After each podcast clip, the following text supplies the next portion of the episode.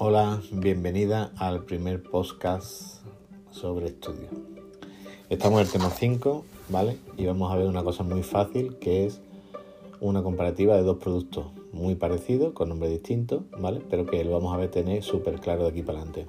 Uno se llama Orbe y el otro se llama Buzón Digital. Orbe.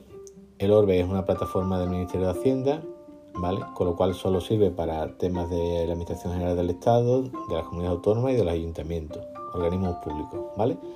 Sustituye un poco o es parecido al, procedimiento administrativo, ¿vale? Aquel que sellamos la copia y que seguimos sellando, ¿vale? Pero el Orbe es un poquito más moderno. Cuando un usuario va a, a mandar los documentos tenemos tres posibilidades. Que el documento sea copia auténtica, copia o copia original. Esto que parece un poco follón es muy fácil, verás. La copia auténtica es cuando tú llevas el, documento original y el de la oficina de correo ve que es original, entonces lo marca como copia auténtica. Eso significa que el empleado lo ha cotejado, he visto que es auténtica, y lo ha escaneado.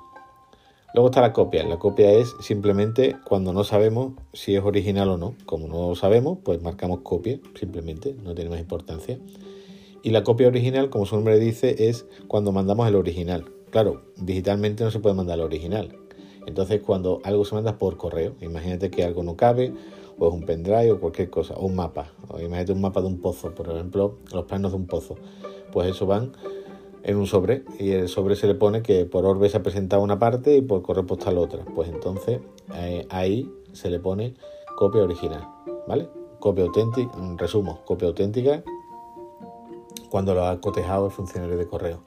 Copia cuando no podemos garantizar que sea buena y copia original cuando son los originales por correo.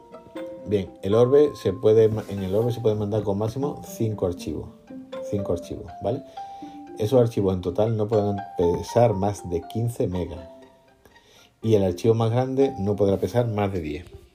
¿Vale? 5 documentos, 15 megas en total como mucho y el archivo más grande no podrá pesar más de 10. Luego Orbe tiene como un campo para que pongamos exactamente eh, a qué se refiere lo que estamos presentando. Pues ese campo tiene hasta 80 palabras, es súper grande. Desde este año eh, es obligatorio, cuando se cierra la oficina, mirar si queda algún orbe por presentar. ¿Qué significa eso?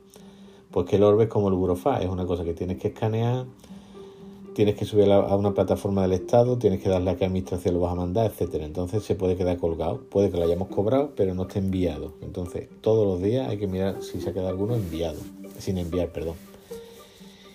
Luego tenemos que una cosa que ha salido también hace muy poquito es que eh, a través del Orbe podemos solicitar a la Fábrica Nacional de Moneda y Timbre certificados digitales para empresas, que es lo que vimos en casa, que una empresa pueda firmar documentos por Internet. Pues esa solicitud, en vez de ir a la oficina, se puede presentar por correo mediante Orbe.